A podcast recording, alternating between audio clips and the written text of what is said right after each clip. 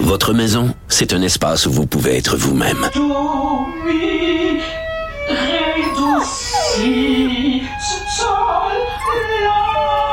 Elle mérite d'être bien protégée et vous méritez d'être bien accompagné. Trouvez la protection la mieux adaptée à votre maison avec Desjardins Assurance et obtenez une soumission en quelques clics sur desjardins.com. Trump qui a visité la reine. Oui, et ce qui est drôle avec la visite de Donald Trump euh, en cours euh, à Londres, c'est que j'ai l'impression c'est le monsieur le moins protocolaire qui s'en va dans l'endroit le plus protocolaire. C'est pour n'importe quel politicien habitué du protocole, aller rencontrer la reine. Tu sais pas trop qu'est-ce, quel mot tu dis, la poignée de main. Euh. À mon avis, en chemin en avion, là, tu te fais faire un bon briefing sur euh, quoi faire, quoi pas pas faites pas ça. Tu la main en premier, il y a plein de choses, touche pas.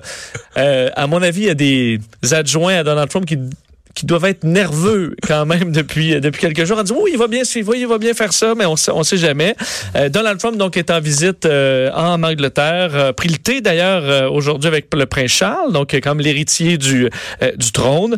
a bon bon d'ailleurs il sera reçu ce soir au dîner d'État par la par la reine. C'est en cours présentement. C'est en cours et faut dire que ça entre dans un moment où il est quand même controversé parce que ça fait déjà un bon moment que lui est le maire de Londres. C'est drôle quand tu le président des États-Unis qui chicane avec un maire, mais euh, ça s'était, s'était pogné les deux par le passé, et ça a été encore le cas, alors que Sadiq Khan, le maire de, euh, de Londres, a critiqué la venue euh, de Donald Trump. Lui, lui, on ne devrait même pas l'accueillir. C'est ça, on ne devrait pas dérouler le tapis rouge à Donald Trump, selon lui, et Donald Trump l'a traité de total loser aujourd'hui, alors un perdant complet, alors un ton peut-être un petit peu moins disons, hmm. officiel, alors qu'il se lance dans un voyage assez protocolaire. Et on va parler tout de suite avec Richard Tendresse. Bonjour, Richard.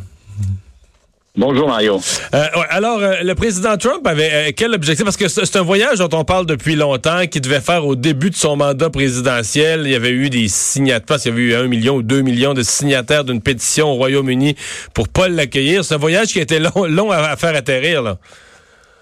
Ah oui, ça a été long à organiser, ça a été long à faire atterrir, comme tu dis. C'est d'autant plus compliqué ici à la Maison-Blanche que, bon, comme vous le soulignez tous les deux auparavant, le président est tellement controversé, pas du tout, en fait, je dis pas du tout apprécié de l'autre côté de l'Atlantique, mais apparemment, là, j'écoutais un reporter de la BBC il y a quelques, à peu près une heure, une heure et demie, et il disait, euh, c'est comme pour le Brexit, le pays est carrément déchiré. Il y en a qui le détestent profondément, et les autres qui finalement ne l'aisent pas tant que ça. Mais fondamentalement, Donald Trump voulait venir pour toutes sortes de raisons, parce que, bon, il y a un côté prestigieux à rencontrer la reine Elisabeth.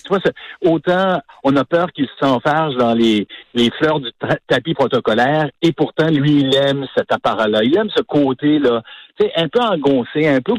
Le, le, le, le fait de pouvoir... Tu sais, Mario, tu me permets un petit aparté. Il y en a tellement des commentateurs qui laissent entendre que Donald Trump traîne partout un complexe d'infériorité, euh, d'où du quartier qui est venu à New York, le type de euh, de façon dont son père l'a, l'a, élevé. Et puis là, ben, il cherche constamment des confirmations que dans le fond, il est arrivé à quelque chose. Il a rencontré la reine Elisabeth, d'être accueilli à Buckingham Palace, de se rendre à Westminster Abbey. Tout ça, ça y tenait à cœur absolument. Alors finalement, il est arrivé où il voulait aller. Ouais. Euh, demain matin, il rencontre Mme Theresa May. Évidemment, elle est pas trop en position de force politique parce qu'à la fin de la semaine, elle quitte son, elle quitte son poste. Mais sur le plan politique, euh, les, relations entre les États-Unis et le Royaume-Uni paraissent très importantes, surtout avec le Royaume-Uni qui quitte l'Europe. Ils vont chercher des, ils vont chercher des partenaires, entre autres au niveau économique. Ben, tu vois, l'espoir des Brexiters, les partisans de la sortie de l'Union de, du Royaume-Uni de, l'Union européenne, c'est que les Américains s'engagent là, mais à fond dans la signature d'un grand accord commercial qui ferait en sorte qu'on pourrait contrebalancer euh, ce qu'on va perdre comme commerce, affaires commerciales avec les Européens, avec ce qu'on va pouvoir faire avec les Américains. Déjà, les, les économistes disent ça n'arrivera pas. Ils, ils seront jamais capables d'aller chercher autant que ce qu'ils ont avec les Européens. Mais ça, c'est une vision purement économique.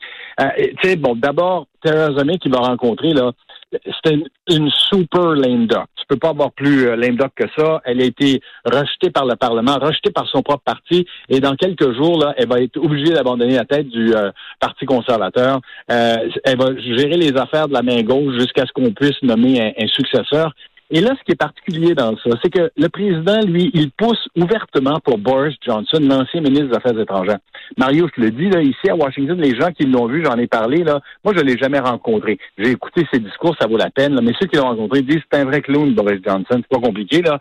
C'est un gars qui lance toutes les idées qui lui passent par la tête. Et fondamentalement, son idée, c'est d'arracher le Royaume-Uni de l'Union. Mais après ça. Mais lui, c'est le Brexit dur, c'est le Brexit dur, le Brexit sans négociation, sans condition, on sort, c'est tout sans accord avec euh, les Européens pour au moins réussir à euh, sauvegarder quelques ententes. Et puis, ce, ce Boris Johnson-là, alors le président des États-Unis a décidé de se mêler de la suite des choses. Donc, un, qui va être le successeur de Theresa May? Ben, quelqu'un plus dur qu'elle, un Brexit dur, comme tu dis. Mais en plus de ça, il dit euh, qui, qui aille de l'avant. Je lisais un de ses derniers tweets qui disait, bon, tu vois, je, viens juste de me le traduire moi-même, là, euh, un, un grand accord commercial est possible une fois que le Royaume-Uni se sera débarrassé de ses chaînes toi, euh, je veux dire, s'il prend pas position dans les dans, dans le débat politique actuellement en, en Grande-Bretagne, je me demandais comment C'est le fun pour les 27 autres pays d'Europe. Effectivement, puis tu sais, ça joue exactement dans son esprit cette idée de dire il veut briser les alliances et favoriser des, des ententes one-on-one, bilatérales plutôt que multilatérales. Et là, il pousse les, les encore un peu plus les, les Britanniques vers, vers la, la, falaise, là, tu sais, parce qu'on a beau dire ce qu'on veut, euh, ça va être un, euh, toute une déchirure, toute une brisure pour les euh, les Britanniques de, de, passer à on est tout seul de notre côté, on essaie de se trouver des partenaires ici et là, alors que malgré tout dans le grand ensemble européen, ils, avaient ils avaient plusieurs possibilités d'intervenir. Encore là, j'ai l'air de parler contre le Brexit. C'est un choix que les, les, les, Anglais font. Cela dit, les Britanniques font. Cela dit, tout le monde s'entend pour euh, laisser entendre que euh, le débat a été mal géré dès le départ et que s'il y avait un deuxième référendum en ce moment, c'est certain que ça passerait euh, ça passerait pas l'idée de se sortir de l'Union. Ben, merci beaucoup, Richard. Au revoir. Ça fait plaisir, Mario. Richard La Tendresse, en direct de la Maison Blanche. On s'arrête.